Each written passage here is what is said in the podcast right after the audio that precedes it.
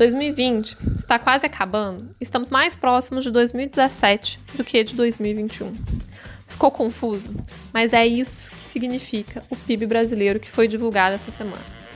Hoje vamos conversar sobre como esse resultado, que veio abaixo das expectativas do mercado, poderia ter sido ainda pior, mas o que vem pela frente também não é nada animador.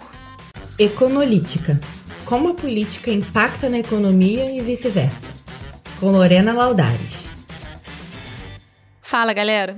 O IBGE divulgou no dia 3 de dezembro o resultado da atividade econômica brasileira. O nosso produto interno bruto cresceu 7,7% no terceiro tri de 2020, comparado ali no segundo tri desse ano. De janeiro a setembro, em relação ao mesmo período de 2019, temos uma perda acumulada de 5%. Com esse desempenho, a economia do Brasil está no mesmo patamar de 2017. É isso aí, galera. A gente, em nove meses, perdeu o equivalente a mais de dois anos de produção, de atividade econômica.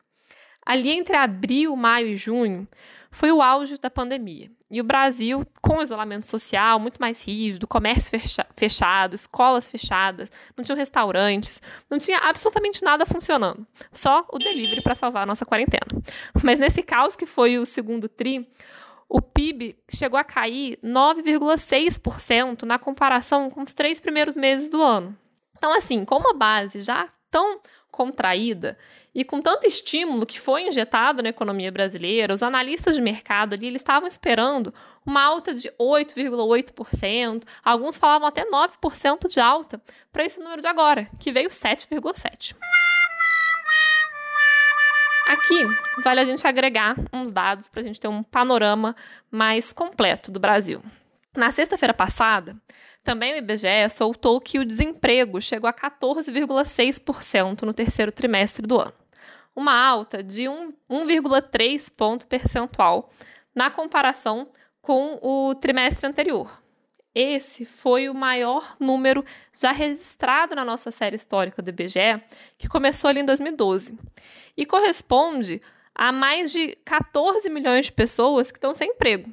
Ou seja, mais de um milhão de desempregados entraram na fila em busca de um trabalho no país nesse trimestre.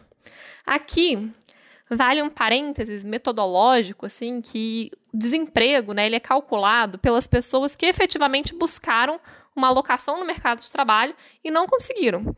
Então, né, como a economia ela está reabrindo depois, né, dos períodos mais tensos ali do isolamento, é esperado mesmo que essa taxa de desocupação se eleve. Mas vamos lá. Onde é que eu quero chegar com esses dois números, né? Que o PIB crescendo 7,7% e o desemprego também crescendo e chegando a 14,6% da população. A conclusão, ela é simples, mas ela não é óbvia, né? Que é que a recuperação da economia, ela não significa uma recuperação na mesma velocidade do nível de emprego. Eu digo que não é óbvio, assim, porque é isso, na verdade, que diferencia a crise atual é, das crises de 2008, 2009, assim como né, outras crises historicamente falando. A nossa recessão normal, né, geralmente, é, afeta muito mais a oferta, né, que é prejudicada. E enquanto os serviços, eles geralmente são mais resilientes. Hoje, a pandemia, ela fez inverter essa lógica. Porque o nosso problema, né, é que o vírus, ele é super contagioso. Então, o isolamento social, ele se faz necessário. E aí, com isso, né, a demanda por serviços despencou. E aí os setores mais automatizados, como a indústria e a nossa agricultura aqui no Brasil, eles conseguiram né, se recuperar mais rápido e muitos lugares nem chegou a fechar, porque tinha um monte de máquina ali trabalhando, não tinha contágio ou as, os protocolos ali conseguem ser é, utilizados de forma mais rápida, né? Porque não é um setor intensivo em mão de obra. E aí, se a gente abrir aqui o número do PIB, a gente tem, né, que esse 7,7% de alta, eles foram, esse percentual foi alcançado é, pelo lado da oferta, né, com um resultado muito forte da indústria, que expandiu 14,8%. E é, em relação ali ao trimestre anterior. E o consumo das famílias registrou um crescimento de 7,6%. Mas espera aí, né? Se a gente falou que a nossa indústria não é um setor intensivo em mão de obra, e que o desemprego está explodindo, como que o consumo das famílias subiu tanto, né? E aí que, que a gente chega no auxílio emergencial, né? E a importância dessa medida para as famílias e para a economia. E como, na verdade, né, esse número do PIB, ele antecipa as dificuldades que a gente vai ter daqui para frente. Vamos lá. O Brasil, ele se destaca entre os emergentes como um país que gastou muito para tentar atender ali, sua população nesse momento aí de calamidade. O auxílio, né, inicialmente ele de 600 reais e depois de 300 reais, é, inclusive ele não só recompôs a renda de muitos brasileiros, mas também teve um percentual ali que das famílias que teve aumento do rendimento familiar e a gente teve também, né, o Brasil como um todo, uma redução ou uma ilusão de redução da pobreza extrema em plena crise global, e o que é bastante assim, né, curioso.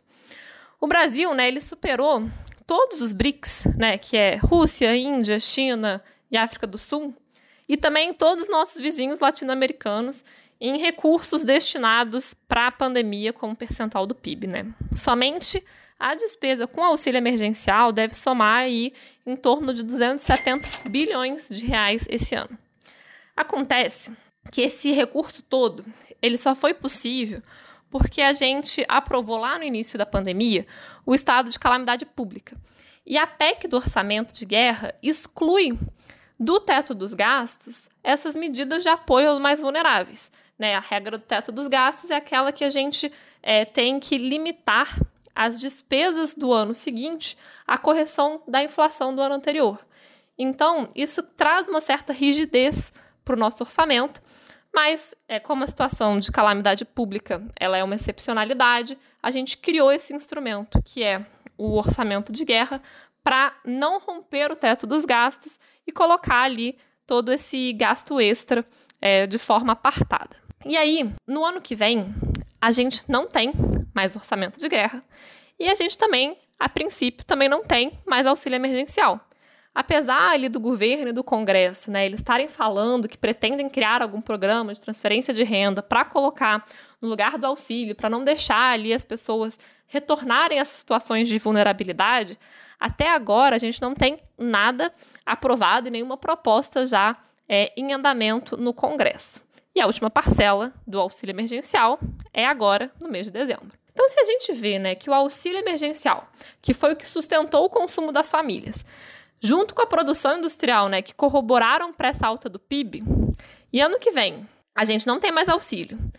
E a gente vai ter um problema duplo, porque as famílias, né, elas vão consumir menos e aqueles que não estavam procurando emprego, né, vão ter que buscar uma forma de se sustentarem. E aí isso implica que a taxa de desemprego vai aumentar, porque as pessoas vão estar ali ativamente procurando emprego.